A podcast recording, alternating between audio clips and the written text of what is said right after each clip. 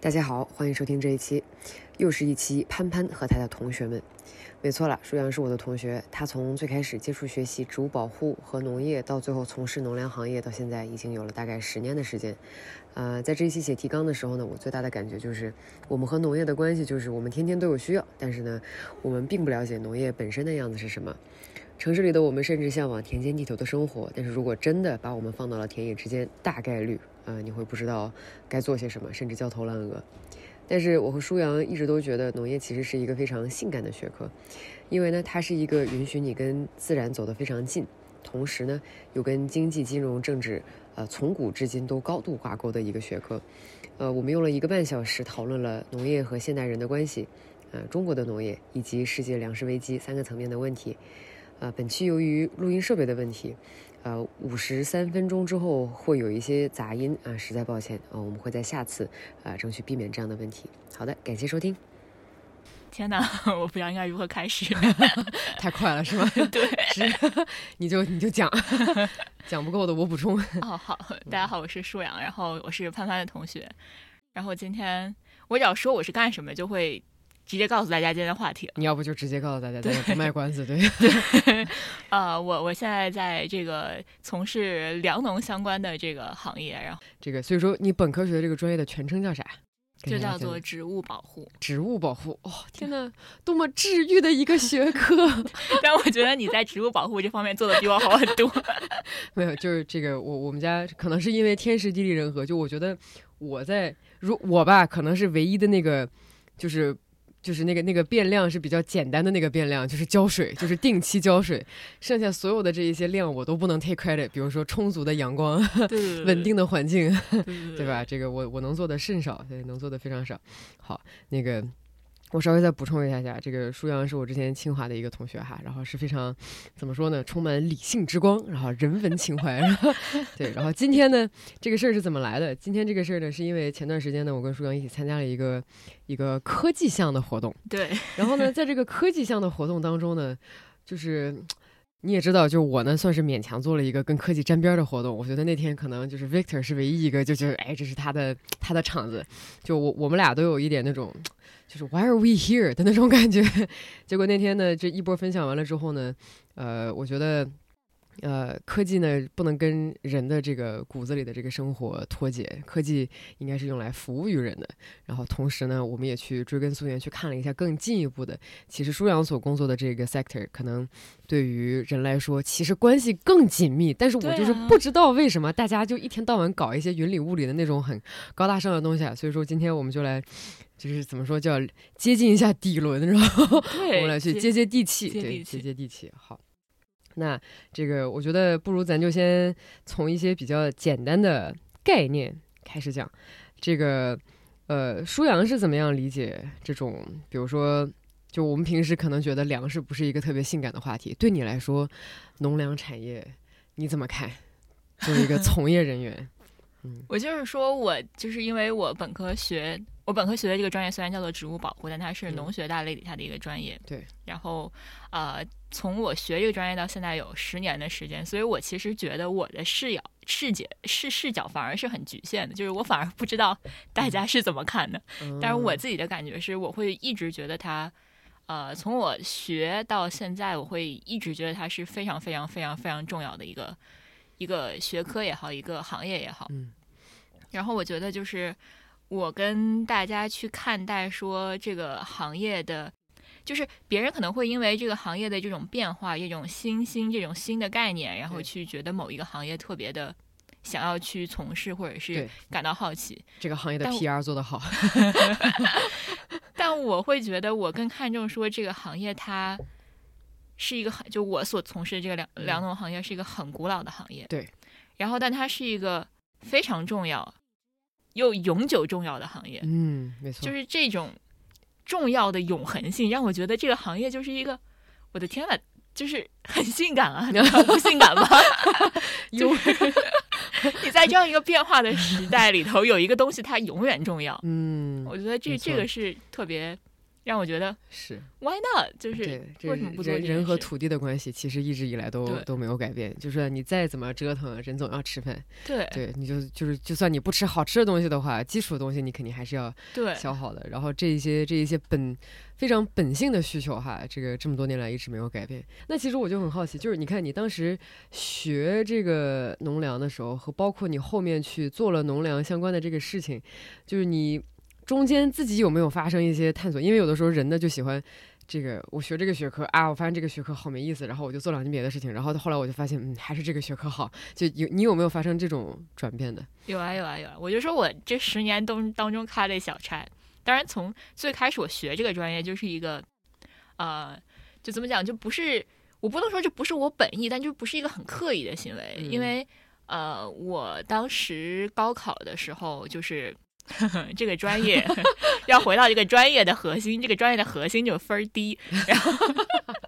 就是就是呃，你如果参加高考，然后你就会嗯发现有一有一波专业它叫做提前批专业，嗯就它会比正常批次的那个分数要低一些。嗯嗯，然后像这种农学专业，怎么搞得跟咖啡豆一样，正常批次？对对对对，就就属于那种在属于提前批就分会低一些。明白明白。然后所以以就是我当时想说。哎呀，我这个分儿也上不了正常批，然后就看 浙大的提是太 客气了，真是我跟你，实在是不卖关子，大家录书阳是浙大了哈，同学们，他那个分儿低可不是两百分儿，所以不要误会，不要误会。好你继续来。对，然后就是就哎，提前批专业，当时看那个专业，我也会觉得说，嗯当时不了解，就其实是不了解的，就其实它会有这个呃，我们那个专业大类叫做应用生物科学，嗯，这听起来很性感，呃这就是 应用生物科学 applied biology 对吧对对 biotechnology 我们 biotech 这多酷啊！这对对对对，然后当时觉得。就是听着也也不土，对吧？也 也挺酷的。然后，然后再到细分的专业，然后嗯看到就是有植物保护这个专业。当然，嗯当时我们那个填志愿没有那么细的专业，只是我认识一个学长，他是学这个的，我就觉得这听上去很 fancy 啊，就是、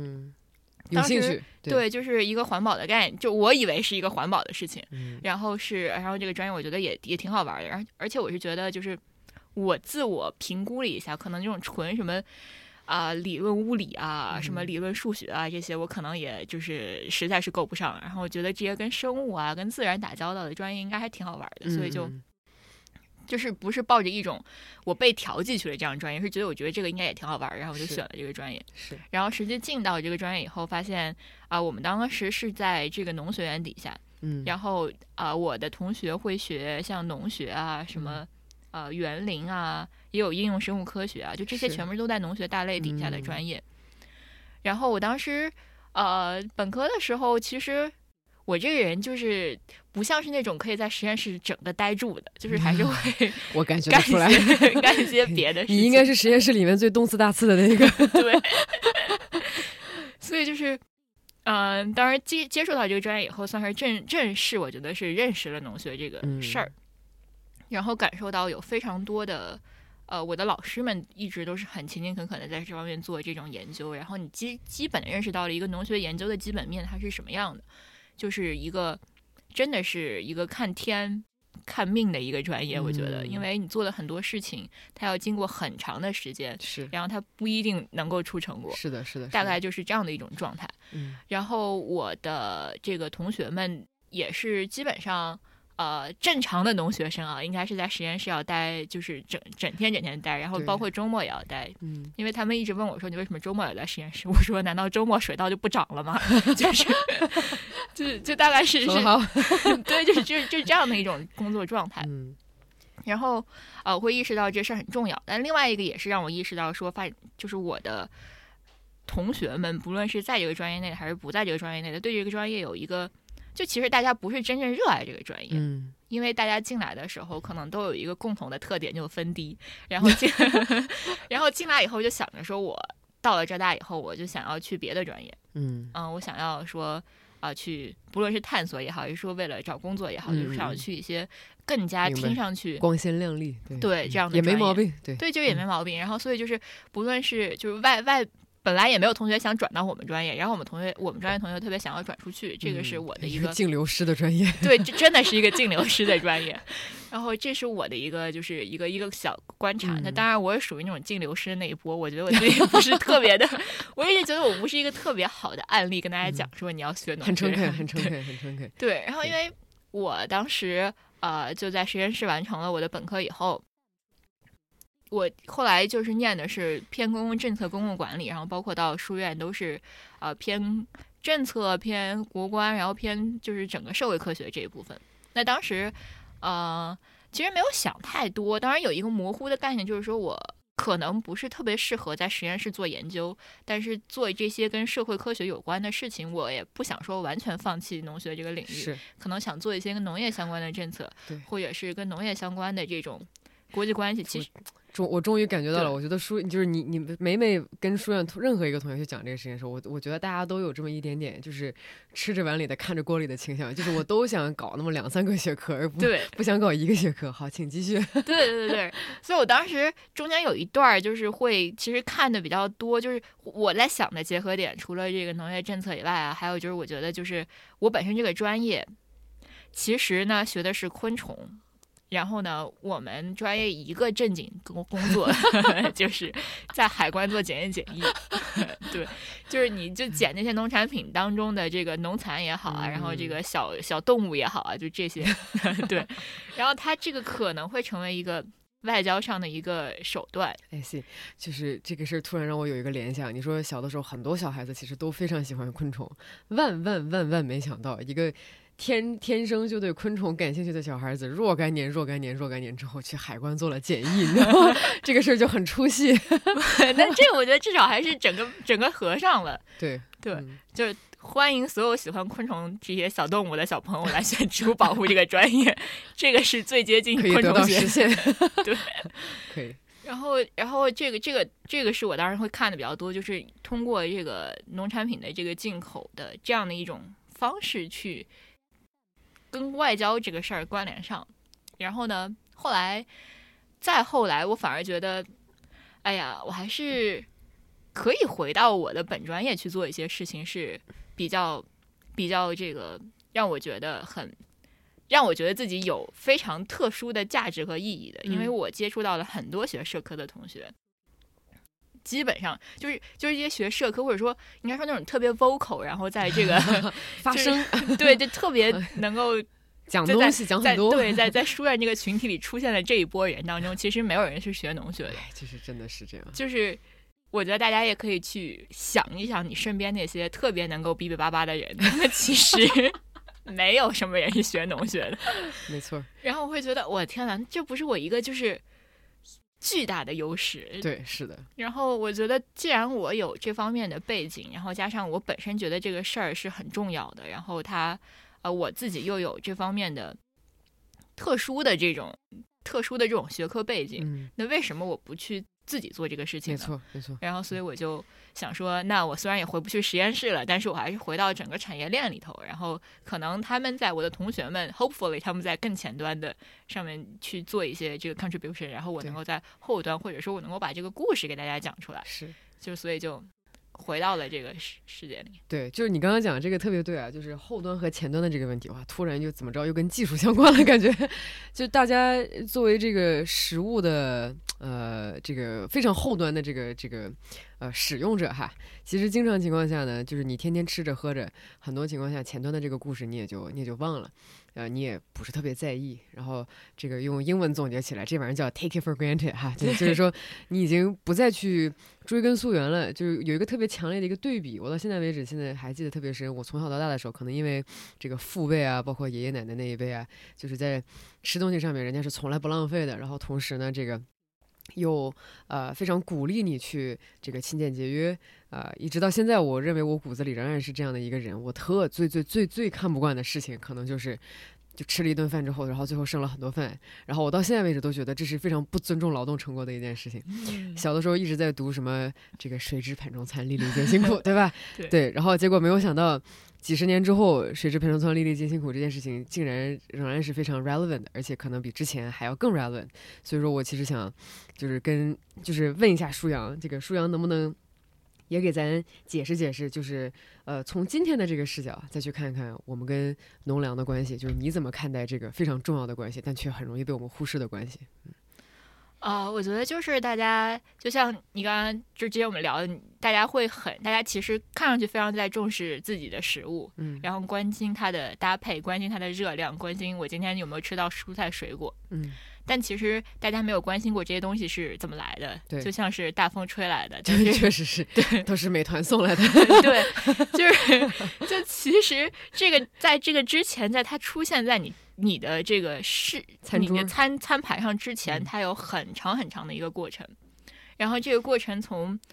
种，然后到其实种都是再往前还有育种的这个事儿。育种哇，这我也不知道。对，就是它是非常非常长的一个链。然后你种基本上就是基本上很多作物都是一年一茬或者一年两茬。然后你在种完以后，你还要从农民这儿去收，然后加工、仓储、运输，然后最后经过一个巨长的过程到了你的面前。嗯，然后你可能觉得哎呀不好吃就不吃了。嗯，就是就是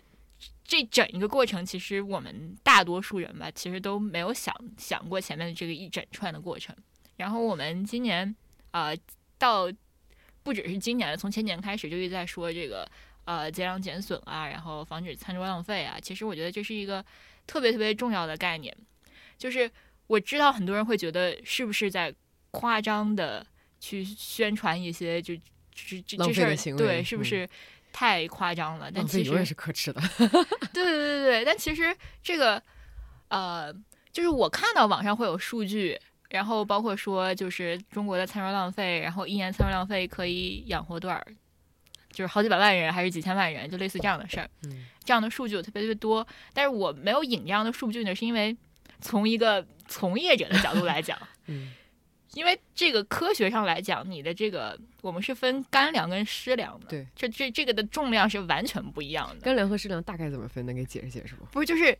就是一个是干的，一个是明白，就就是水果蔬菜 versus 呃什么谷物什么作物那些。对它，它其实就算是谷物作物，它也是要分的。就是你是稻谷还是大米还是饭哦，它的重量都是不一样的。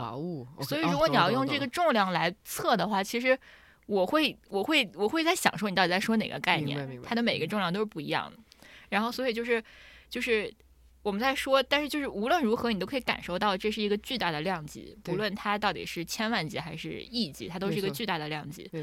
然后我觉得，就是我们中国人其实在一个相对安全的一个环境里头，so far 都是相对安全的，就是我们会觉得不愁吃的，可吃饱可穿暖。对，而且这个物价是没有，对你没有感觉到这个物价在涨，然后你没有受到感觉。有这种危机感，食物上的危机感。这不最近刚刚开始有了点食物的危机感。我觉得这些就是 都是让我觉得，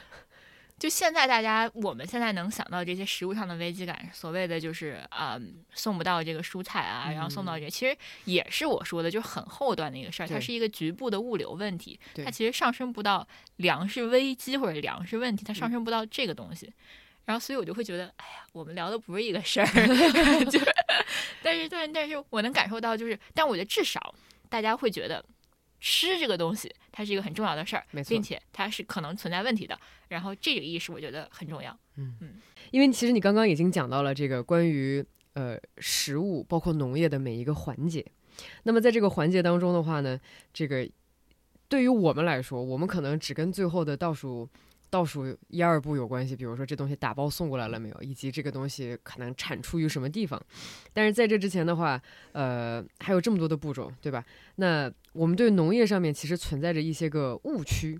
那在你眼中，比如说我们可能对农业存在一些刻板印象，就是你你觉得包括一些误区可能是什么？因为我看你这上写了非常多非常有意思的点，但是我就不敢随便揣摩。首先，你写了一个叫“非常不赚钱”。对，这这应该怎么怎么解释呢？嗯，对吧？就是我觉得，就是其实我我说我已经就是就接触这个事儿已经有十年了，所以其实我是觉得我我我的理解未必是大家的理解，所以我比较我也比较好奇大家对于这个事儿的第一的反第一反应是什么？当你听到这个事儿的时候，你第一反应是什么？我想当然觉得第一反应大家会觉得这事儿特别不赚钱，嗯，就是啊，我觉得我我会说这个 true or not，就是它的前端。确实非常不赚钱。嗯就农民伯伯那一段就是非常的不赚钱。农民伯伯那一段，对，就是嗯就是包括包括粮食加工企业，它其实都是非常不赚钱的，嗯就是因为你的整一个整个。大家现在可能没有概念，说一斤干稻谷多少钱？一斤什么一斤干稻谷，干稻谷，真真不知道多少钱。对，大概就是我们平时在关注的这些都是什么一块三毛五啊，一块三毛八，就类似这种 C。的市场价格，而且是加工之过加不工之不不不，后的这个就是我们从农从田里收的农民的干稻谷，啊懂了懂了懂了，OK。然后所以就 是就是期货的感觉。对，这这就是赚钱的部分。好的，就是我说的从农民这儿收的这些干稻谷，就类似这种，我们就这个真的是非常不赚钱，因为你要嗯知道，就是大概是这种。呃，农民他要有一年的这个收成，嗯然后他这个收成呢，其实是很靠天气的。嗯今年天气好就好，天气不好就不好了。嗯然后它还会出现这种丰产不丰不丰收，就是我的产量很好，但是我卖不出好的价钱。是什么概念？就是说产量，就他已经收获了很多，对，它的产量非常好，但是整个量很多。啊明白。所以说这就是个经济问题，对，demand and supply 的问题。对对啊对对就是整个 整个粮食里头，你最就是它的整个大逻辑就 是一个这个行业好惨，对对对对，要么就收的少，要么收多了都收的多了，大概大家都多，然后价格就不高。对，就是就是，所以就这前端是非常不赚钱的，它还嗯要承担整个农资的，就是化肥、农药，然后人工的成本，然后等等等等这些，它还要承担天气的风险，嗯然后所以前端是很很很不赚钱的，就是真的是大家会需要国家的补贴，嗯。然后哎，那我又不好意思，我这里嗯植入一个问题，那会不会有的农民伯伯他就他就是个聪明的农民伯伯，他就说那不行，那这个这个东西我赚起来这么费劲，而且附加价值又不高，那我就不种这个东西了，我去种点别的，比如说我去种个藜麦，或者是我去种个别的啥，就是很高端的东西，就有没有这种可能呢？可以可以，嗯就是这是就是你会通过比较收益去选择你种植什么嘛。对，但整个中国的有一个粮食的，就是有一个基本的政策，就是我得必须保证多少水稻的种植。就是啊果真还是以大米为主，对，就整个在国家在政策导向的话，会有一个优先级的，就是嗯我的导向是什么，你种什么，我会给你什么样的战略储备粮食，对先种，嗯对对对，会通过补贴的这种方式，然后去去引导你去种什么，然后确保你的收益大概是 OK 的。明白。然后在这个基础之上，如果你家还有闲田，或者是还有还能接上几茬这个这个盈余的这个东西，你再可以去种别的东西。对对，哦像很多就会一季稻一季虾，就一季到一季虾，这还能这个双拼有点，对，就是因为可就是真是万万没想到，这个怎么能捏到一块儿去呢？就是一个甜能一季到一季虾对啊 Yeah does that work？这是怎么样？就是就是你前你前面就是这这一段儿应该是对吧？应该好像应该就是这一段儿，然后就是就是你把那个因为就是水稻是湿的田嘛，就是它不是对对对，是它不是水田。对，是水田，不是旱嗯地。然后所以你就整个都是就是就是浅，你可能这这时候就看它是个池塘，然后里头种的都是虾，哦然后等下一季熟了以后。也不要熟了，就 能 长长大了 然后我这个直接水，出了小龙虾出来，我这个水稍微去掉一点儿，然后我就开始啊种种稻子。哎这个有点意思。所以说，对他就是把一个就是经济效益稍低的一个作物和一个稍高的一个作物拼到一起，然后它也能也能长。哎，那这个很聪明，而且虾说不定这个，因为以前在加州上学的时候有一个概念叫 aquaponics，就是一个叫什么水水什么玩意儿的一个种植机体系，就是说。这个水鱼和等等等等水里面的这个作物，它能够产生一定的肥料，然后去对对对然后，去对这个田这个水里面的这个土壤，你看我这个不是学农的这个 术语好 费劲啊，就是给你描述一下。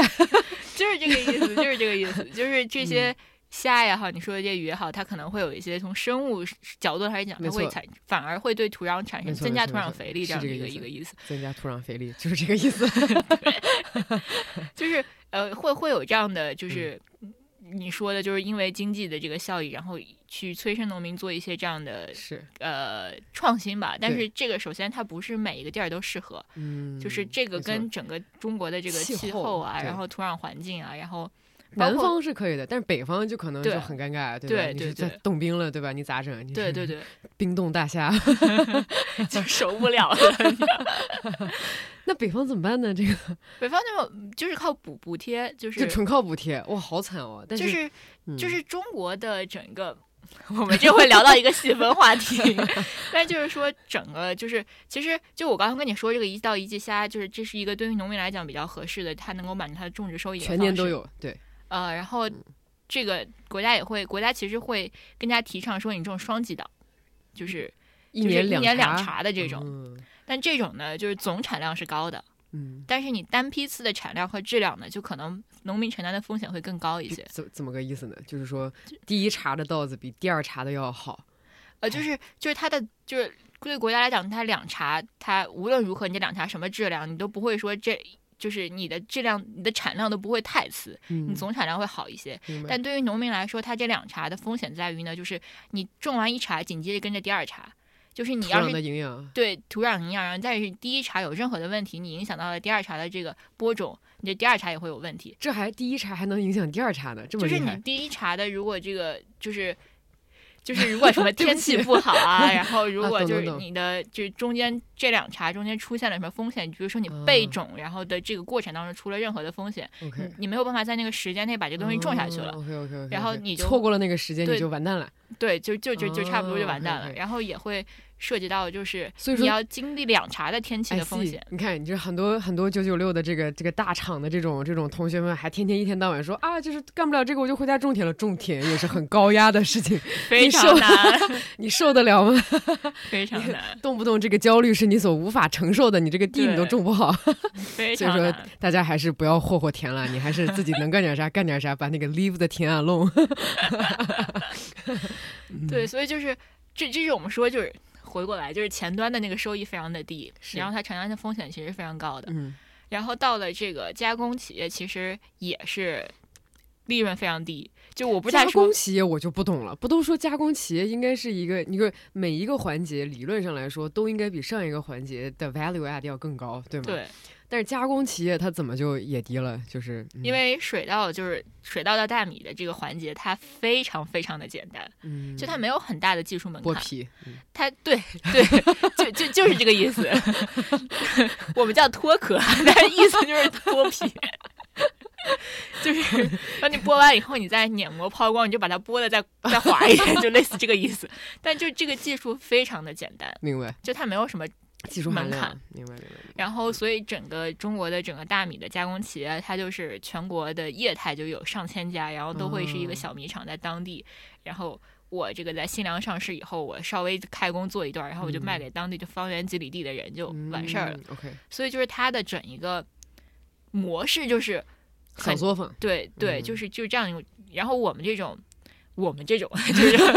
就这种大一点的这种加呃这个稻谷的米的加工企业，然后他们就是这这些企业就会要考虑说，我做 B to C 做这个品牌米，然后去做品牌，然后做这个 去增加它的这个附加值。What I'm hearing，你在告诉我的是，大米也靠品牌有了溢价，是这样的吗？对，就是很难很难，就是我们觉得就是不叫我们，就我个人觉得这条路非常的难。然后但是。你要是不这么做呢？其实一些大的这种，因为你想，你要如果涉及到这些大米的跨区域，你去付这种交通物流，是的，它其实是对，其实是很贵的。所以你不靠这种品牌，或者说不靠这些去做，你你这个米其实卖卖卖不出价钱。对，所以这也是这个加工企业也好，这个这个米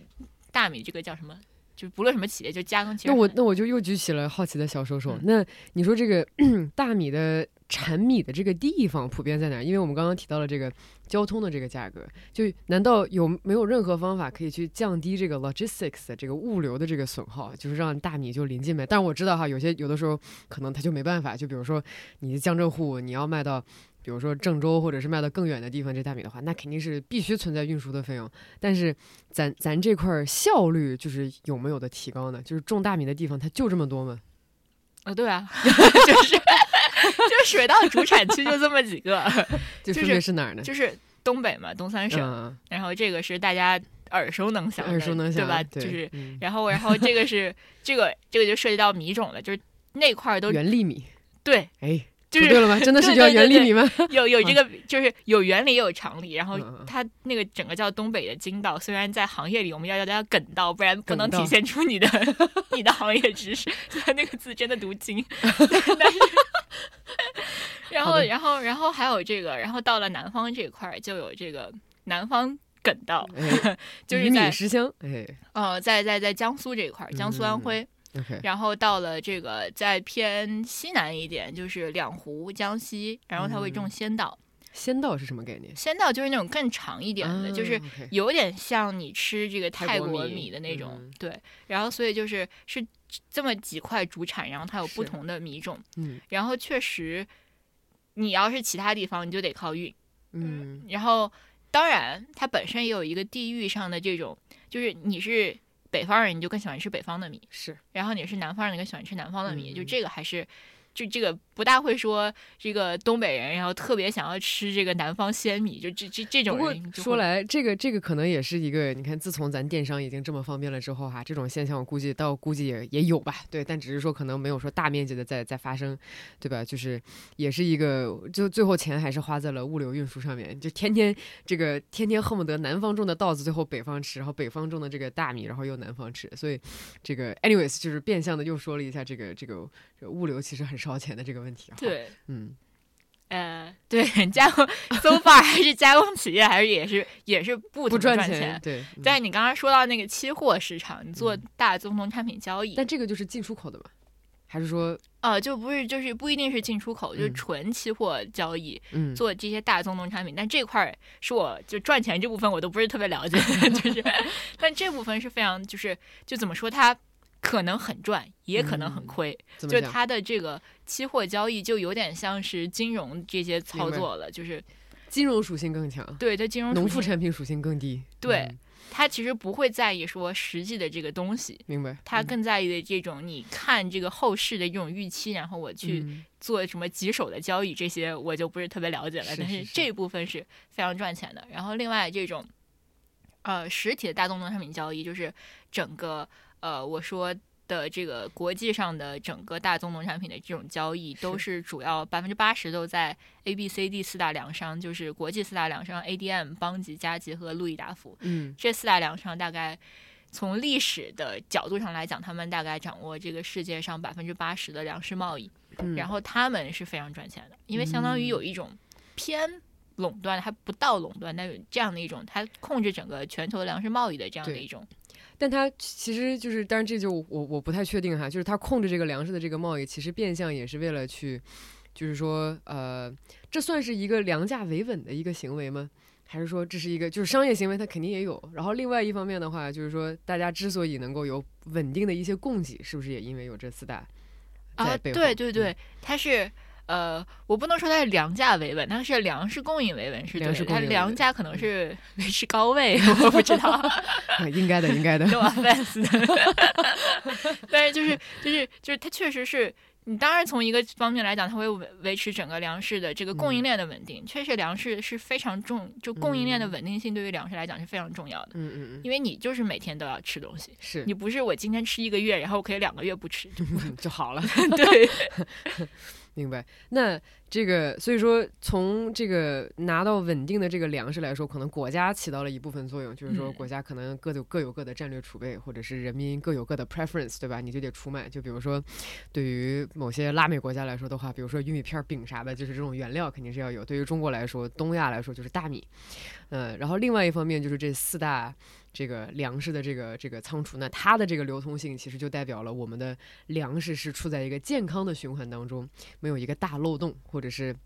这个都可以补齐，或者是我可以再找其他的这个地方去，呃，去耕种。好，那刚刚我们就把这个农业，起码大米这个产业链的这个从头到尾哪一个环节，呃，都有哪些环节，然后都怎么个赚钱，基本上给理清楚了。那这个时候呢，我觉得。我要看一下提纲了，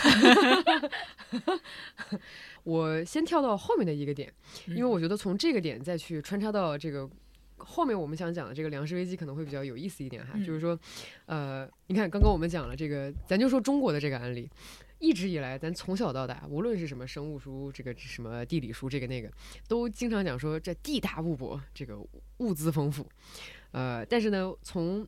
呃。我就想这个事儿，咱已经思考了这么长时间了，就是我们到底是不是要看一下，就是中国从粮食的这个角度来讲，我们到底哪些很薄，哪些很薄弱，嗯然后以及这个可能我们要看到，因为我们今天这个目的就是希望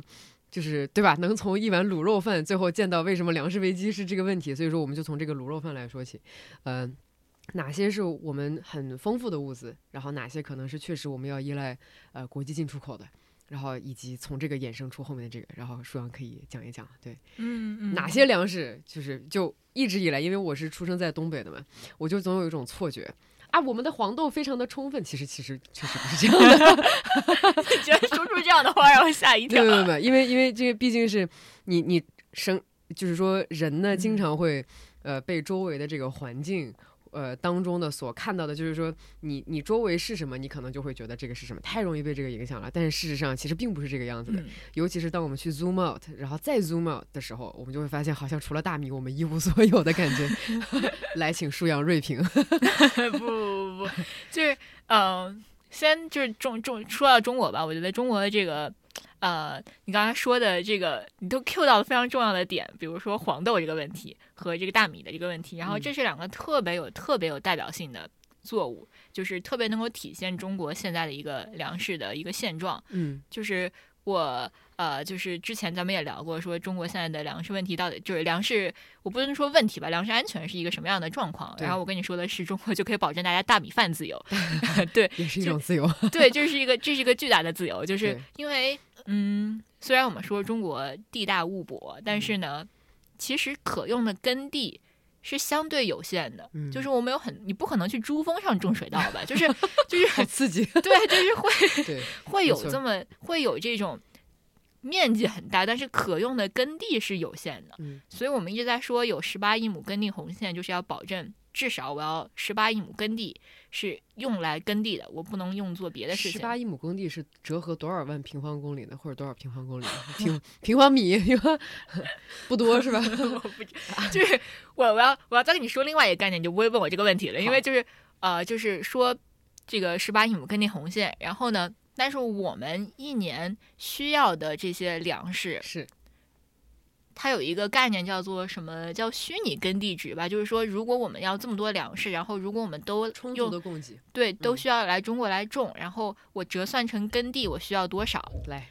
然后我记得这个数应该是二十五亿亩左右，二十五亿，对，往上，就相当于中国至少还缺八亿亩的耕地，然后 OK，三分之一。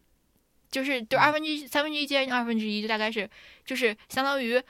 是远远不够的，就是我们的土地的这个局限是是没有办法说 physical 的问题导致了这个。对这是一个说这个话题的时候，我紧张的吃起了枣 糕。对这是一个 physical 的，就是一个非常硬的局限，就是是所以我们的粮食政策就是我怎么用好这十八亿亩耕地，我种什么不种什么，这个是一个重要，怎么分配这个？对这是一个有限的资源。对，去嗯这是一个国家决策的一个基本点，就我怎么去用好这十八亿亩，然后。中国人吃什么呢？就是最最最，你快饿死了，你得吃什么？你得吃的是大米饭。感觉刚刚这是一道极限的一套奥数题，就是十八亿亩地怎么样种才能保证大家都能吃到该吃的东西？对，就是、嗯就是，所以就是，你先得保证大家能够吃到我们说的口粮。对，口粮就是中国人的口粮，就是水稻跟小麦，就是面面食嘛，就是嗯米饭跟面食。对对，对，就是米饭跟面食。所以中国的粮食政策是口粮绝对安全，就是说水稻跟小麦绝对安全，就是我保证一定可以自给自足，不仅自给自足，我还有出口，那有一些，但是就是相对，其实大米饭也不是一个世界范围内大家都吃的东西，所以就是相对这个是一个小小的小，小区域内的一个 对，就东南亚这一块儿。嗯，然后所以就是口粮绝对安全，就是保证水稻跟小麦我有自自给自足，并且我有充足的库存，嗯，然后保证一些就是危急的情况。这个是我们的一个基本的战略。那完了以后，我种了这么多的这个水稻、小麦以后，我的耕地就没有那么多了嘛？对那我下一个种什么呢？是下一个种的是玉米啊、嗯玉米是谷物基本自给里头，谷物跟口粮差的一个就是玉米。然后就是玉米基本自给呢，为什么说的是基本自给呢？因为啊、我们前几年还是有比较充足的玉米的库存的。我先说一下玉米是干嘛的啊？玉米 不只是大家就是健康的吃这些嗯粗粮，其实玉米主要是给猪吃的，就是 你说你你整啥？大家不要跟猪抢 吃。对，就是因为有玉米，所以猪可以饲养，然后猪的价格才可以稳定，对吧？对所以说感谢玉米。对，就是对，就是玉米是一个特别重要的饲料，它不仅是猪的饲料，当然也是禽类的饲料啊，也是这个牛羊啊，然后是嗯这个，哎，应该不是水产吧？就是就是它是一个特别重要的饲料。嗯然后呢，就是这个是我们下来的第三个作物，就是玉米。然后前两年玉米的一直都是国家有比较充足的库存，但是从这个应该是一一九二零年开始，这个库存没有了。就是库存是指我多的这些东西可以每年补补在这个每年的供应量里头的，然后。这个从一九二零年开始，库存就没有了，然后我们就每年大概有这两年大概是有两千到三千万吨的一个缺口，就这部嗯分玉米我要从外面来买，是然后这个就是一个基本自己适度进口，通过这些进口来补充整一个饲料的整个市场。是，然后呢，接下去就是刚才你说到的这个大豆，大豆是一个中国自给率非常非常低的品种，这又是为啥呢？因为整个种种植收收益就是，我说我说两个数，大家都肯定会觉得非常的不可思议，就是我国玉米的单产大概是美国玉米的百分之五十七吧，应该是如果没有记错的话玉。米的单产，对嗯，然后大豆的单产也差不多是这个数，单产的全称叫做就是单单位的单位哦呃单位这个 单位单位种植面积里头的这个产量，哦，就是哦，那这是为什么呢？就是中国的种子的问题。嗯，那这个种子哇，这感觉又说不完了。这种子的问题又是怎么来的呢？就是中国的整个育种还没有做到美国那么好，这就是大家在前端农业科学的这方面，大家关注的关注度啊，然后力度啊，然后包括现在我们的发展程度啊，其实都是很大的一个局限。举手。那请问，请请问舒阳老师，这个这个单产的这个改变是说，呃，美国是说他们用了这种所谓的 GMO，就是说基因改造的这样的种子，还是说因为什么自然条件的育种，然后最后它达到了这种很高的育种率，然后我们达不到？这这个核心的区别在哪儿？啊、我不是特别清楚它用什么方法育种但是嗯至少我们看到的结果就是它的这个种子的嗯质量也好，稳定性也好，产出的产量也好，就是要比中国好很多。当然也有可能是土壤条件的问题，但本身它的种子就会非常的好。嗯，然后这个是特别限制，就是中国整个粮食产量的一个很很大的一个问题，就是就是同一亩耕种地，然后最后别人比你高产一倍，对然后这样会出现的一个衍生的问题就在于说，我比如说中中国大豆的这个单位就是呃，就是单位产量，我要投入的这个资本嗯。是非常多的，是，然后我的种植收益其实就不高了，嗯就是我卖出去的价格可能很高，对，然后我的质量还不一定有这个这个进口的大豆好，嗯。那农民就是第一，你的这个大豆没有人会来买，对。因为你要又贵，然后又质量不好，嗯，然后这样就会进入一个恶性循环，没错，然后这样的话，慢慢慢慢慢慢就反而大家更加不愿意种大豆了。嗯然后现在呃，我看到就是数据上说中国大豆的自给率就大概是呃十到二十，百分之十到二十，就大概有大概百分之八十五的大豆都是进口的。嗯，就是想象一下，大豆会来做什么？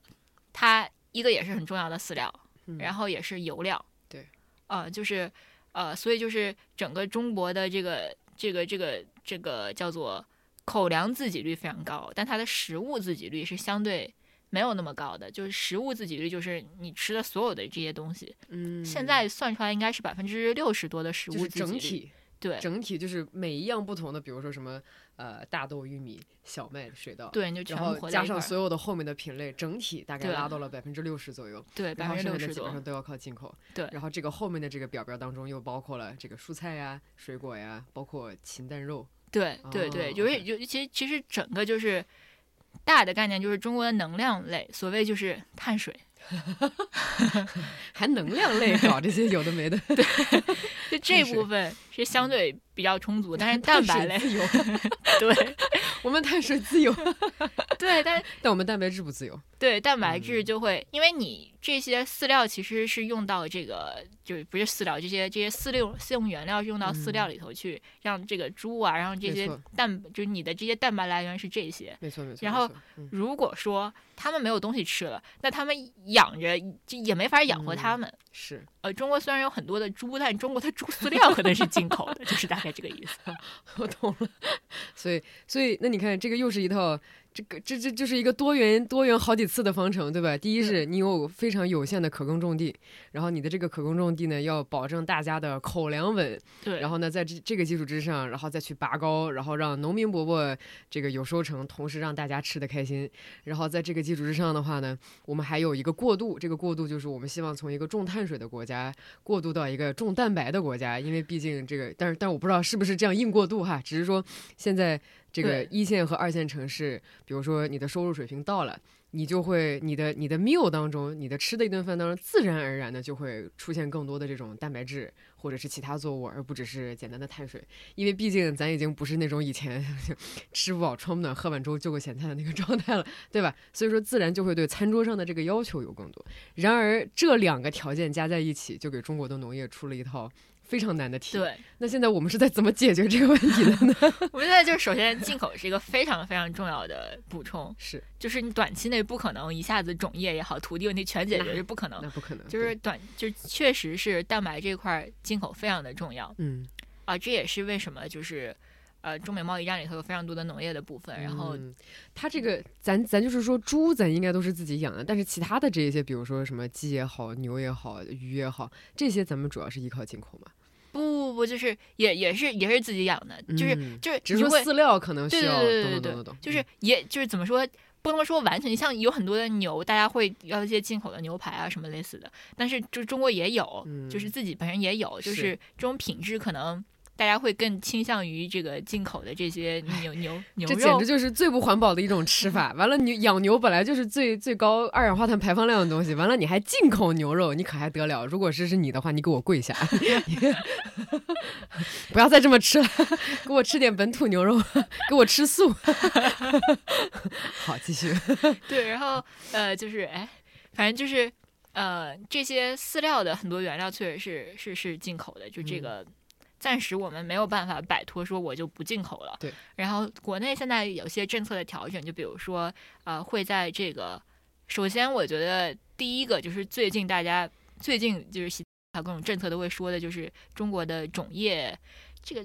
专门一个词儿叫什么来着？就是类似就是要打好哦种子保卫战还之类的之类的，就是要加强这个种业的这方面的嗯研究，然后对，嗯就是大家一第一想法肯定是袁隆平，然后你想完袁隆平以后，你就想不出第二个人了。确实，对杂交水稻之父就是种子，就是大，要不你给大家总结总结袁隆平吧，因为我我觉得大家可能对袁隆平具体做的是啥，可能还不是很了解，就知道他是杂交水稻之父。呃，如果让我不知道我总结对不对哈，他呢是呃，就是制造出了这样的一种。啊，培育出来了这样一种高产量的水稻的种子，然后让这个水稻的产量，然后一下在就是刚刚我们这种呃同样一亩地，它产量提高很多，因此来能够给给就是提高产量，然后让大家都吃上饭。他干的是这么一件事儿，对吧？对现在我们就是需要袁隆平把玉米这个问题给解决了，然后再来一个袁隆平把这个大豆的问题给解决了，然后以及小麦的问题也给解决了。好，对，差不多嗯是、是这个意思。嗯但是我们可能面临的问题不一样，就是水稻的单产已经非常高了，然后嗯只是说，就是因为中国是最大的这个整个水稻的整个种植啊，然后是国家嘛，所以我们其实现在不会太。就是水稻单产是一个，它永远是一个问题，不会嗯说就我就不再研究了，只是说这个现在不是一个很急迫的说它单产提高的问题。但是啊、包括小麦，小麦我觉得我记得单产好像也不是一个最大的问题。然后这两个品种最大的问题可能是稳定性，嗯就是说实话，各位，如果你买大米，然后你你今年买这个牌子的这个大米，和你去年买同一个牌子、同一个产品系列的大米，它味道很可能是不一样的。嗯就是因为我就算用了同一种原粮，然后是同一片土地种的，它也有可能会两年是不一样的，就是一年香一年不香，就类似它这个就是就是这个。你嗯不能说这这其实不是商家欺骗消费者，是确实这个原粮的 这个原粮的质量是不那么稳定的。对对对，就是嗯然后会有现在有非常多的这种水稻，会有非常多的小品种，嗯，然后它没有办法形成一个稳定的大品种，包括小麦也是，它也有很多的小品种，然后它今年、明年，然后可能会这个稳定性不是那么的强，但是像、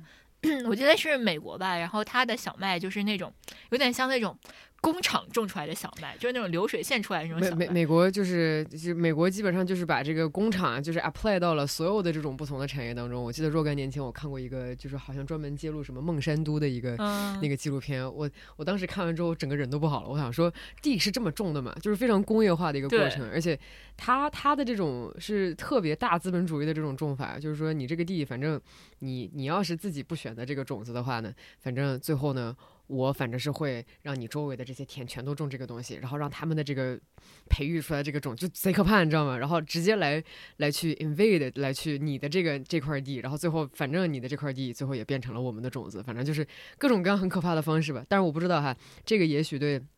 当地的生态自然环境其实也有一定的影响，就比如说这个你的当地的除了呃耕种之外的其他的这样的一些作物，什么山啊树啊，尤其是土壤，对吧？就是土壤这么重要，呃，所以我觉得这个当然美国的虽然说人家都能吃上饭哈，但是他这个做法我我不一定是支持的。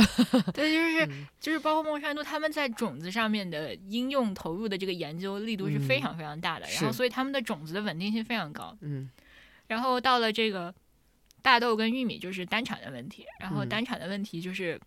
一个巨大的问题，就是如果我们能够把这个单产的问题解决好，其实我们可以省下来一些土地的，嗯，啊、就就可以去种别的东西，对，就是就不用全种水稻。对，就会你把你你比如说把玉米的单产提高，然后我就嗯会省出来一部分面积，嗯然后我就可以去种大豆。对。然后如果大豆单产也提高，我其实相当于可以提高大豆的自给率了。是是，然后还有一个就是现在的一个呃，现在本身的政策就是在东北会会有这个水改旱，就是水稻田改旱地种大豆，嗯啊、就有这样的一种政策的导向。但其实我们来看的话，这个是其实它的影响会比较小，就是它实际的这个影响还是比较有限的，它能够改变的这部分产量还是比较有限的没。错。没错然后还有一个说法就是，可能玉米除了做饲料以外，它会做深加工，就是做这个，化学产品，对嗯，就可能。就如果有深加工企业的朋友，我这个忘忆了，就是就是说，就是如果你真的到了一个非常危急的时刻，嗯我需要把所有的作物都用来吃的话，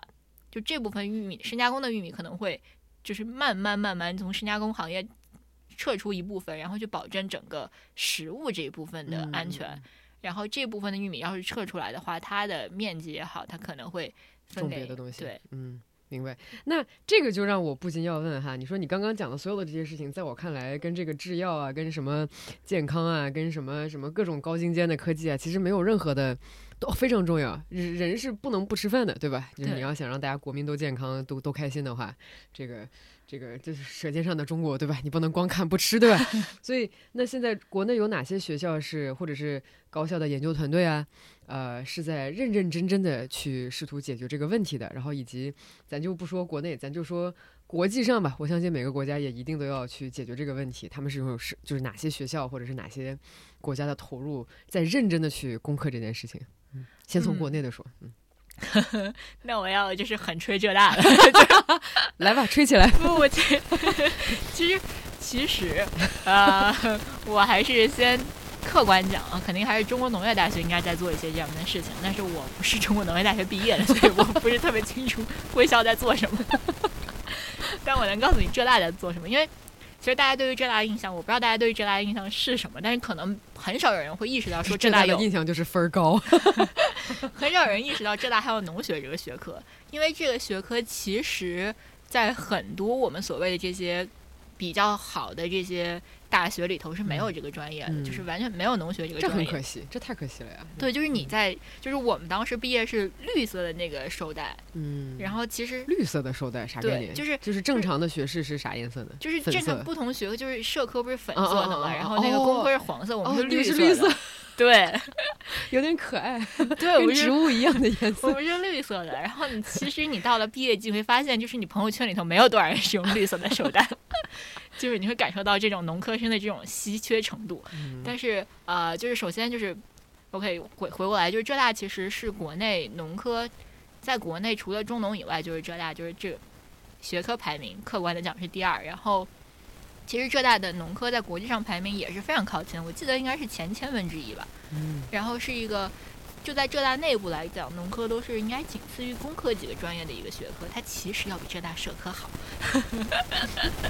就是同学们申请起来。对，就是其实是一个就是呃，就是这这是让大家觉得跟浙大跟大家想象中浙大不大一样的一个点。然后还有就是呃，我据我所知，应该还有南京农业大学，南农也是一个做这个农业科学非常好的学校。然后这个我知道，这是我说的做农业工作。然后还有一些是做食品，比如说江南大学是做食品。还有江南大学这么酷？对，对，江南大学做食品比较好。就是，呃，我刚刚说那三个农业口的就更前面一点，就是我说的这个种植啊、种业啊什么的。然后，呃，这个是我知道，就是国内国内几个高校吧，就大概是这几个是做农业。我在我有限的本科学习当中我知道的。然后，呃。我就还是只能回到浙大来说，具体浙大的这个农业科学在做什么东西哈。就是我们底下的专业有有农学专业，那个我猜测是做育种的，因为我不是农学专业的，我是植植物保护这个专业的。然后那个专业我猜测是做育种的。然后呢，我可以跟大家详细讲这个植保这个专业，植保这个专业非常的神奇，我们是做昆虫农药跟病理。嗯。然后我们的所谓的植物保护是其实是。保卫水稻大概是这样的一个 这样一个专业，就是我们去切断任何可能影响水稻生长的这些这些来源。就比如说你被虫吃的，所以我就要这个研究虫；然后你是被这个细菌、真菌、病毒感染的，我就要研究这个病理。然后你可能我需要通过农药的方式去去解决你，就是啊，以围绕这三个方面来。保护保卫水稻大概是这样子。诶，那我突然有一个小问题，就是这个，因为我印象当中，就是 Monsanto 那个公司好像在做经济作物的时候，它好像是，当然可能它做了一些 genetic modification，然后它这个就是基因改造，然后它让这个这个作物本身变得非常的就是不怕虫。就是虫虫吃了之后，虫可能最后死掉了，然后最后这个植物可能没有事情。但是正常情况下，在除了美国之外的其他的这一些以农业作物为主的国家，它可能就是不到每一寸田可能都是 genetically modified，它可能就是用呃，就是去去。农药当然是一方面了，但是农药可能对人也会带来一定的这种影响。然后还有另外一个做法，就是刚刚你你也提到，就是说我们有很多的这种亚品种，就是又靠多样性的这个方式。因为万一对吧，这一块这这一块地，它这水稻就不怕这个虫，但那块地怕那个虫。但虽然说那块地受影响了，但是我还有另外一块是没有受的，所以所以就是这种这种用。多元化来抗击这种虫啊，或者是外界损伤的这个情况，就我我国现在用的是这个方式吗？还是说，就我们现在是用的什么方法？所以就这个东西应该是完全不同区域会用不同的方式，就是它差很多。嗯，就是像我虽然做的是这个这个这个植植保的这个研究，但其实我们研究的是聚集在大概是这一个区域，就是其实我在南方看水稻。就其实我在实验室种水稻，就是我到了这个实际到了北方的田里，它那里会出现什么样的虫，然后它的作物是什么样的特性，其实是又是一个完全不一样不一样的东西。然后我只能说，就是我们呃，我的周围的老师有做就是纯研究虫的，就他会去改变虫的基因，让这个还行哇，对，就是让虫子的基因就是。呃，我们会就有一个有一个有一个东西叫做飞虱到飞虱，然后会研究这个这个飞虱的长短翅。它如果把这个基因调成了短翅，它就它就不会迁飞了，它就不会从这儿飞到那儿了。哇，它就只能够在这这个地方对，然后就是就通过虫去去调控虫害的。然后我的实验室呢，我们老师是用一些。这个培养就是特定的分化学分子的这些培养液去培养水稻，让水稻产生一种激活水稻的免疫反应。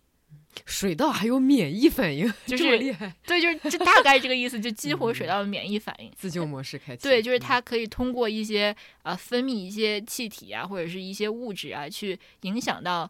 周围的虫。对，就影响到虫的这个孵化率啊，或者是它的存活率啊。太牛了！就是用不同的方式去。你 either 去改这个水稻，或者是改这个虫，然后用这种方式去，但这个完全是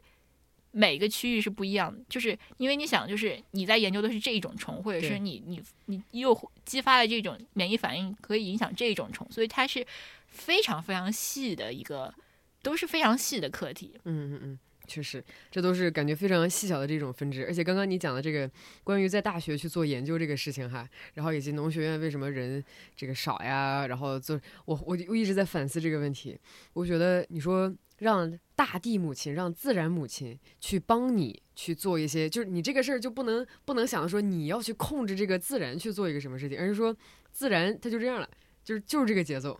你呢，就是过去咱的好多好多品种，咱都不能说几年，那甚至是几十年、几百年，然后才过渡到了有今天这样的一些 feature，有今天结了个果呀，开了个花，包括被人类驯化的这个过程。你以为你大学那几年时间就可以啊搞定一个新的自然界当中的吗？就不太可能，就你们俩的时间线太不一样了，所以我才觉得，就是第一是农业的这个。这些科研成果真的非常非常的宝贵，因为这是这是这可能是我们跟自然走的最近的这样的一个分支。就如果你真的很爱自然的话，很爱环境保护，希望跟自然在一起的话，那我请你赶紧赶紧去学一学看一看。然后再来就是，就是我们不应该用人的这种非常急功近利的方法去要求自然一定要给你一个什么样的成果，因为就是你想，就是自然要想产出一个什么东西，反正人家是没有什么 KPI 要，这它就它就正常长，对吧？所以我觉得我我我们就应该抱着一个，就是说不定就包括什么 PhD，包括这个学农学的这个学科这个同学在内也是一样，就是你们在做的事情是非常宝贵的。但是我非常不希望看到，就是说，因为大家要出一个非常急功近利的这个成果，然后最后我们反倒做了一些对自然不好或者是对人不好的事情。你看袁隆平，他用一生的时间，对吧，去做了水稻这一件事情。所以我觉得就是大家也不要着急去。转吧，就说不定真的就是这些事情都值得探索，但是确实要用更长的时间去完成。嗯，非常有意义的事情。主要是你知道，在中国这个学农这件事儿吧，就是被搞的，就是披上了莫名的披上了一个，就是土了吧唧的一个外表，但其实它的内核是很酷的一件事情。你看美国加州那么多人啊，恨不得大家真的就回去去。比如说做这种这个有机作物的这个 farm 呀，然后去做 aquaponics，就是这种呃这种叫什么水和反正就是我我又给你解释一下，就是这种水和土内循环的这样的一些系统，包括呃有有很多人在加州，他们就愿意主动去做这个养蜜蜂的蜂农，对吧？因为因为蜜蜂在自然界生态系统当中也非常非常的重要，呃，然后这个在美就是美国真的到处都是搞农业的人，就太正常了。但我不知道为啥，就是感觉。一直以来，咱咱对农这个事儿就有一些误解，就觉得学农一定是指甲黑黑的，然后皮肤对那各种各种晒衰纹。但其实真的不是这样。我我特别特别希望能够看出看到一些，就是能够对吧，年轻人去做做接地气的事情，然后真正再踏回到土地。你看这次上海这个情况，好多人真的是各种种菜的手艺全上来了，是吧？对，就说明对吧？就说明 this is so important。但是大家。却没有去倾注同样多的这个精力，呃，再去做这个事情。对，就是你你怎么看关于学农是件性感的事情，或者是或者是让大家更多的人去关注这个事，就你怎么想的？就是你刚才说的，就是大家会有一个误区，会觉得说这个是不是越发达，其实离农业越远。然后其实完全不是，就是整个你去看发达国家的这个这个农业的这个农产品的产量。也是非常高的，就就这些所谓的发达国家，他们并不是说就不种地了，或者说就只喝水，就只就喝露水，对，就只发展科技。但其实他们在农业这块是抓的非常非常死的，没错。而且这是一个，就是这甚至是他们的一个战略，没错，就是他们要用这样的一个方式去去，相当于说我掌握了整个世界的粮食供给，对。这个是一个特别重要的手段，所以这是，这是我说农业永远重要、极端重要的一个一个一个体现吧。就是人家根本就不是你想的这样的，然后所以就是这个是我觉得大家如果建立了这样的一个认知，其实是会对农业有一个有一个新的一种认知，就就就不是说这是个落后的东西，一点不落后，这很很酷。你能驾驭得了自然，你能驾驭得了土地，哇，开玩笑，这很酷的一件事情。对，这是一件非常酷的事，就是要更多像潘潘这样的想法的人，我就 我就不用这么苦的。但我但我还是说我刚刚说过的那句话，我觉得种地是一件很高压的事情，我感觉我可能做不来。就是它它既要它既要很有宏观，它又要很有微观。宏观就是你对大环境的把控，比如说气候啦、环境啦、土壤啦，土壤你得总得让人歇过来吧，主要是把控不住，把控不了，对吧？完了，微观的话，你又得掌握，就是对吧？刚刚你讲到的这个育种的科技，然后以及播种的时间又不能耽误，然后最后还要精细的照顾。这你说创业对于一个创业者来说，这都是一件很有难度的事情，嗯就是零到一、一到十、十到一百，各自有各自的难度。这么有挑战性的一件事情，大家怎么就没有人做呢？这么厉害，嗯而且就是从农业这个角度来讲哈，就我是觉得我我看到过一些所谓的 agriculture tech，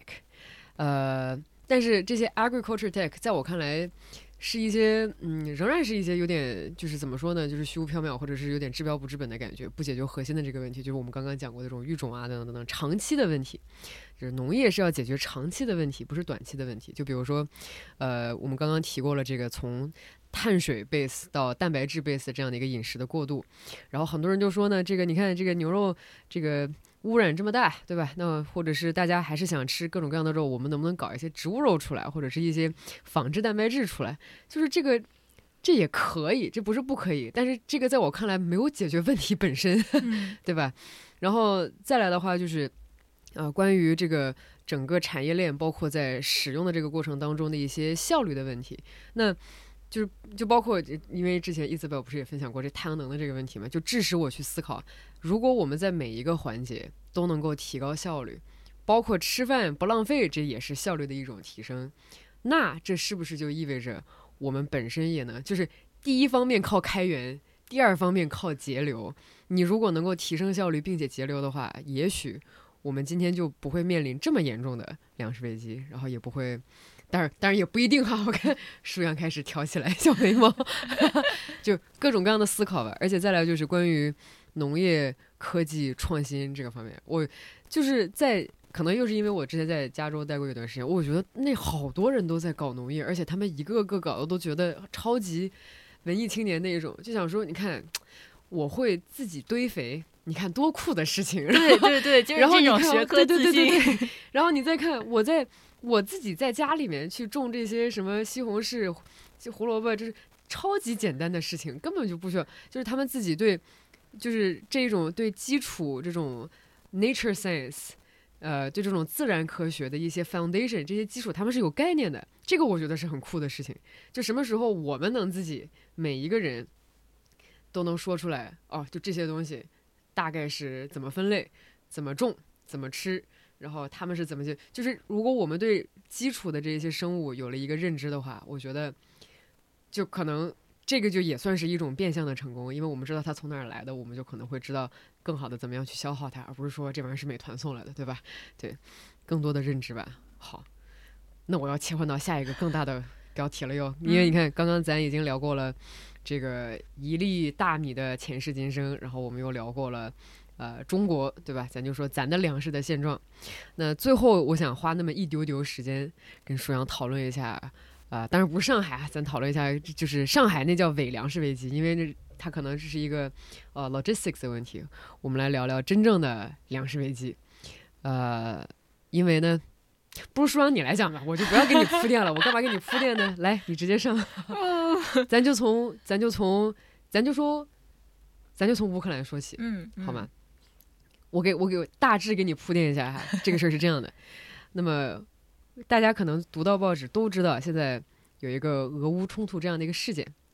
那么表面上呢，我们会看到俄乌冲突是一件擦枪走火的事情，难民这个在各处逃窜。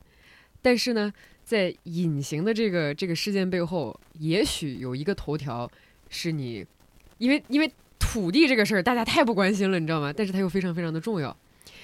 乌克兰是全世界小麦的输出国，但是呢，刚好由于现在种就是现在是播种的季节，嗯，然而呢，乌克兰现在在打仗，所以就、嗯就是大家都放下了锄头，拿起了枪杆。嗯，那么这件事情会对世界带来什么样的影响？然后以及我们应该怎么样思考这个问题？来，舒阳，你请。这这这是一个就是。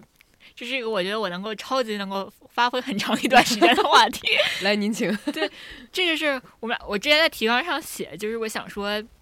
如何让大家从一碗卤肉饭跟俄乌冲突也好，跟这个呃这个南美干旱也呃南美拉拉尼娜，然后跟这个呃这跟还有跟啥来着？哦，跟这个美国大选等等这些是怎么联系在一起的？就这个是我想说。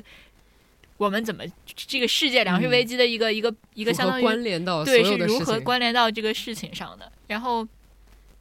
啊、呃，我们想一想，就我刚刚给大家已经铺垫过了，卤肉饭它是什么东西？它是大米饭，它是猪肉，猪肉就回到我刚刚说的这个玉米跟大豆，对吧？这就是这三种对作物，它是这个整一个卤肉饭的基础啊。然后 怎么感觉要舌尖了？就是就是你会通过这三条产品线跟这些事儿全部连在一块儿。就是刚才潘潘也说了，就是俄乌呃，就是乌克兰是其实整个俄乌吧，这两加起来大概为全是供这个是全球供给了全球三分之一的谷物。嗯，哦、呃，这个全球的三分之一的谷物由这两个国家来供给的，这是一个巨大的量。嗯，然后基本上俄乌冲突以后，它一是会导致整一个播种和这个收获，就是作物这个东西嘛，它是一年种一次，就是你错过了这个，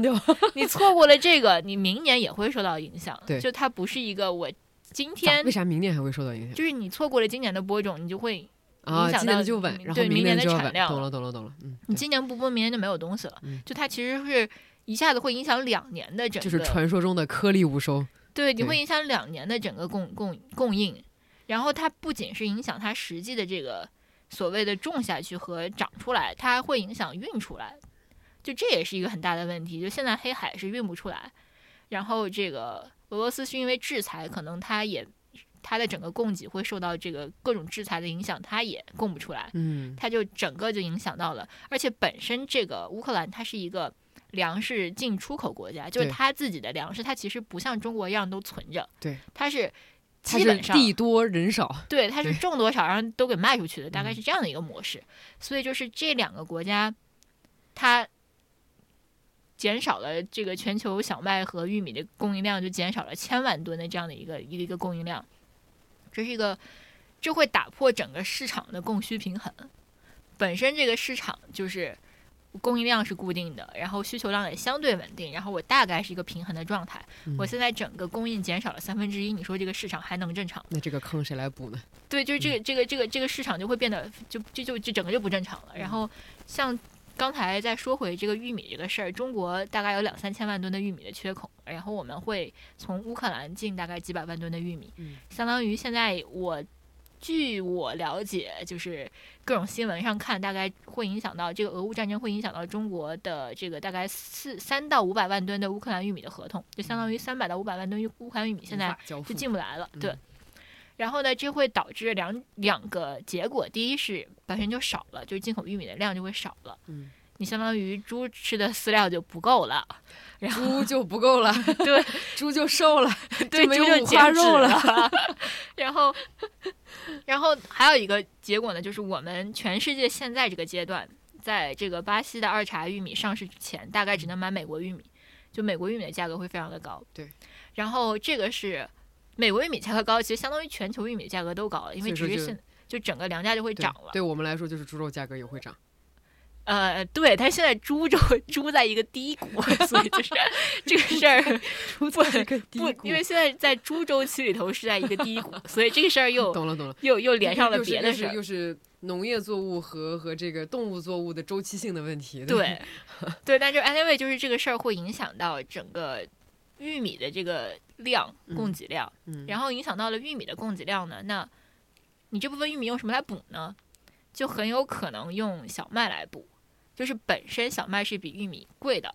然后呢，大家会觉得说，那我就用玉米来做做饲料，做能量类的饲料。然后玉米价格涨涨涨，涨的可能跟小麦的价差缩小到一个合理区间了，或者甚至比小麦高了，我就会用小麦来做玉米。但小麦本身是用来干嘛？是用来做面粉的，做面食的。这样其实也会影响到口粮。这个是我们在过去一年当中遇到的一个问题，就是大量的小麦为了补充玉米进入到了饲料市场。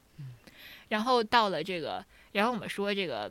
这个另外一部分的饲料就是大豆，大豆这个就是。要从这个美洲进口嘛，然后整个南美的这个拉尼娜的天气就会影响到产量，然后就会又影响到价格啊、什么炒作啊什么的这这那那的，然后包括现在的整一个大豆其实是个油料作物，就相当于它是跟整个油市场是关联的。然后包括前几天印度啊不是印尼这个禁止棕榈油出口，又让整个油料市场又在那儿涨价。因为嗯，棕榈油也是，它是一个添加剂吗？还是说大家也会直接使用棕榈油？因为它不是一个固固体的那种，就是那种白了吧唧的那种那种，就我不知道它的这这真实世界的这个 application 是啥。对不起，又是我无知了。不不不，这也是我的盲区，因为就是整个做油料的和做谷物的又是两不同的对 segment。好的，对，但它这这这这整个是个油料。然后啊，然后再再哎，我得再扯回到这个，这个这个玉米，就是玉米它的整一个为什么说这跟美国大选也有关系呢？是因为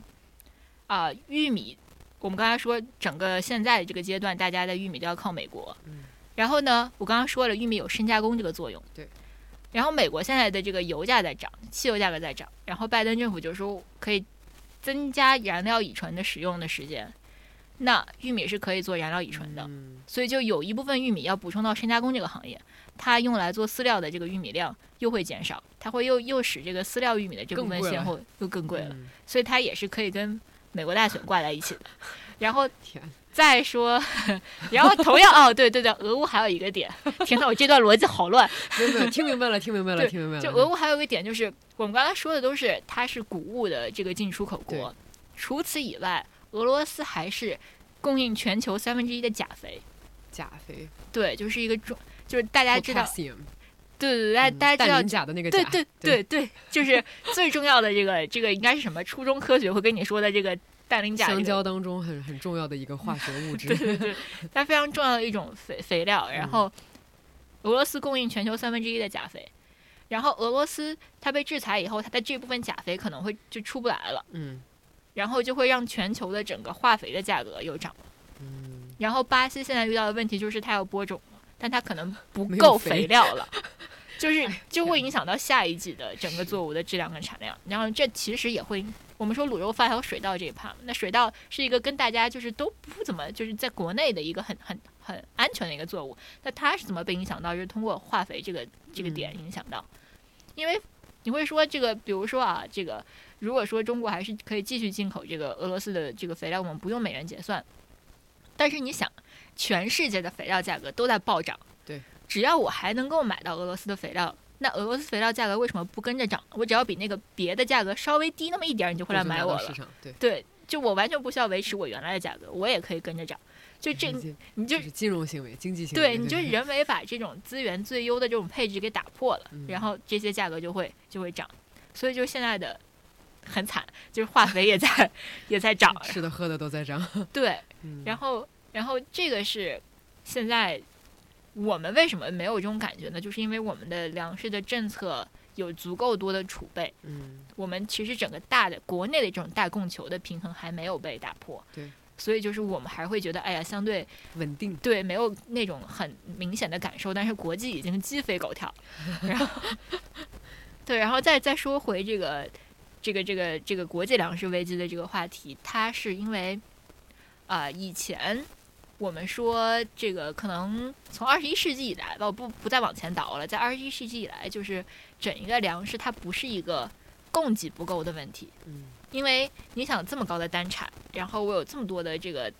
巨巨头的这些科技企业在支撑我整个粮食这个农农业吧，对，就它不是一个供给不足的问题，它是一个。粮价太高买不起的问题，嗯，它为什么粮价太高？是因为粮食被金融化和能源化，就是我在这个大宗市场里头做这些交易，我把这个粮价炒的，把现货就通过期货把现货炒得很高，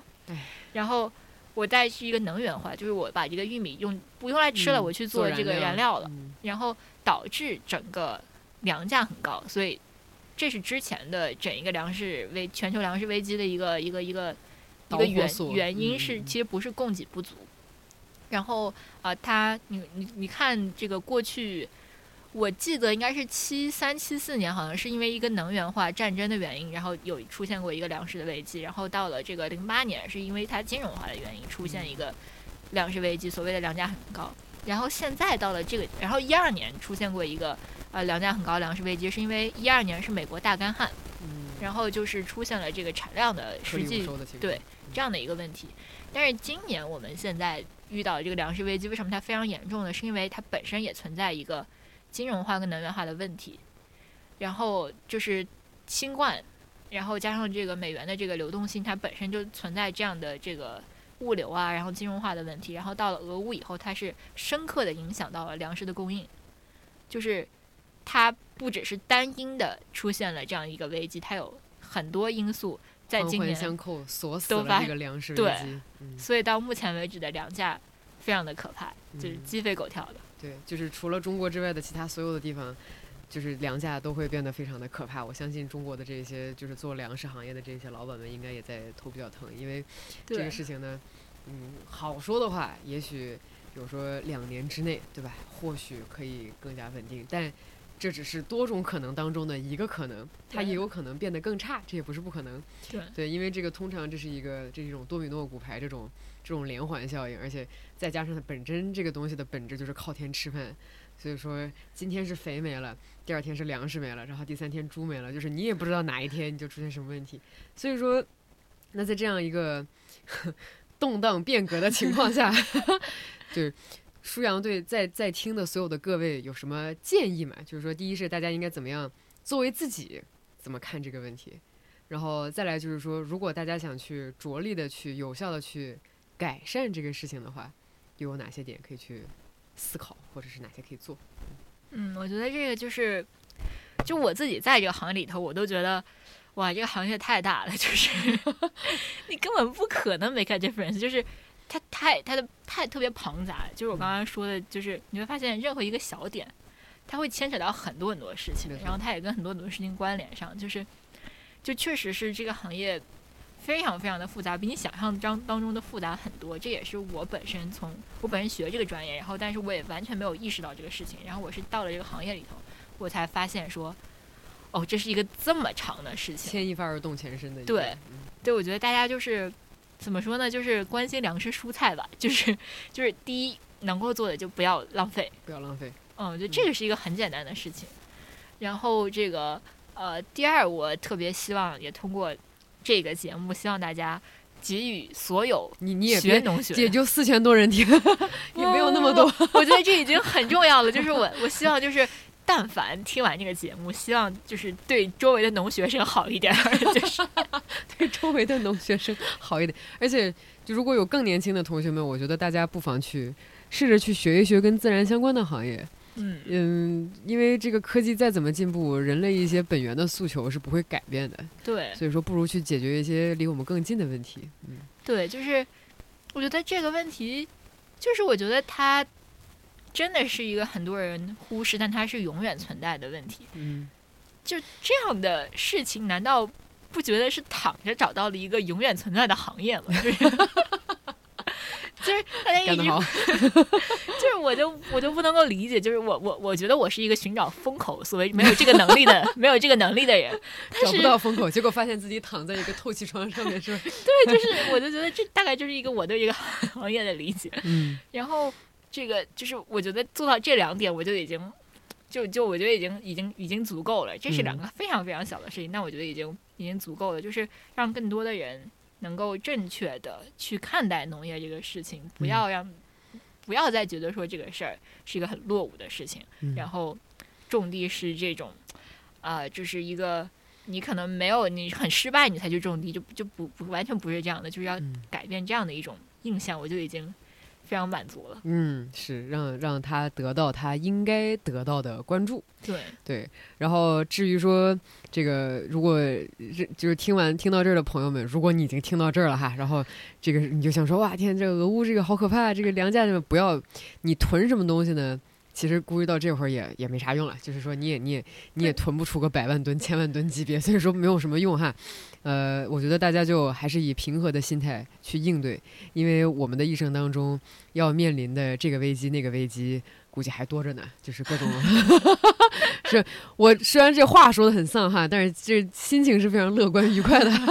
就是这个变化总比计划快，而且你想出来的办法一定比这个一定比。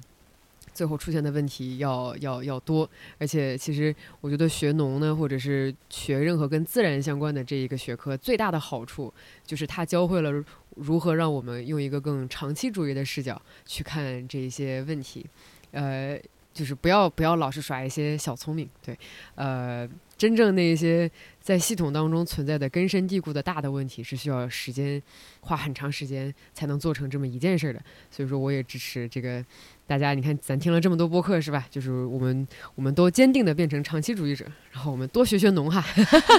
多学学农。那舒阳，你有什么好的什么推荐？比如说这种入门的好玩的、有意思的，就比如说，比如说有没有任何的 B 站的博主？或者是有任何有意思的这种路径，可以让你开心快乐的变成一个学农的 一个学生。我认真的想过这个，然后我我非常推荐就是克拉克森农农场，就是这是一个这是个英英国人，嗯，这是 Clarkson Farm，然后他是一个纪录片，嗯，就是就是就这这个人叫他突然他他干嘛？他开赛车来怎么的？反正就是说我要去种地了，就有一天他突然说要去种地，他就去种地了，然后你会跟着他这个。跟他跟他这么一个菜鸟，然后 看他种地会遇到什么样的问题，然后你会感受到说种地是一个什么样的事情，你会感受到这个天气是一个多么多么烦人的事情，嗯，然后你会感受到这个产产量出来以后，我要就是我我我的几个点就是可能大家不会有同样的感受，但我的几个点就是第一是，他真的遇到了很多天气上的问题，因为天气它不能。正常播种，因为天气它不能正常收割，嗯，然后他说 这个太倒霉了，这对，就是就是这这个是这其实我觉得是个完全正常的靠天吃饭就是这样，就是这样子。然后他呃种完那个应该是大麦吧还是小麦，然后他会去拿去检测说它的这个容重水分怎么样，然后那一刻他是非常紧张的，因为这会关系到他这东西能卖出多少钱，就是啊蛋白吧应该是一个蛋白含量，然后就等等这些是我们真的。我们 就是 就是就是你在这个产业链当中，农户真的关心的是这些，然后这个所谓的这个加工商，他关心的也是这些，就是你会看到说，对，实际的这个产业链是怎么样的？我觉得这是一个又特别轻松愉快，但是又能够让你感受到就是。片中的角色把替你能吃的苦都替你吃了，你最后看了个乐子，还不用种地，还最后你还是有饭吃，所以说没有任何的损失。对，可以。我觉得这是一个特别好的入门的一个。然后其他我其实没有，就我我都不觉得说，其他会有一些，就是我我觉得可能没有那么的有趣，就是有一些就是偏数据的书，但我觉得就是嗯，大家没有必要说，就是 没事看个报告。对，就是就不至于就是。我觉得对于这个事儿就有那个有那个有那个心，就像你就刚开一开始我们说的，就是 don't take it for granted 就就可以了。但你说你真要记得每个东西多少量，我觉得没有必要，没有必要。对，好呀，那我们在如此欢乐祥和的气氛当中，就来到了节目的最后，然后也给大家送上美好的祝愿，祝这个怎么说呢？呃，希望当你真正在每吃一顿饭的时候，稍微。思考一下这个事儿哈，然后看看你的盘中餐到底最后都是怎么来的，然后我们也可能这个为世界的这个粮食危机做出自己一点微薄的力量。好的，那今天我们就这样，拜拜，拜拜。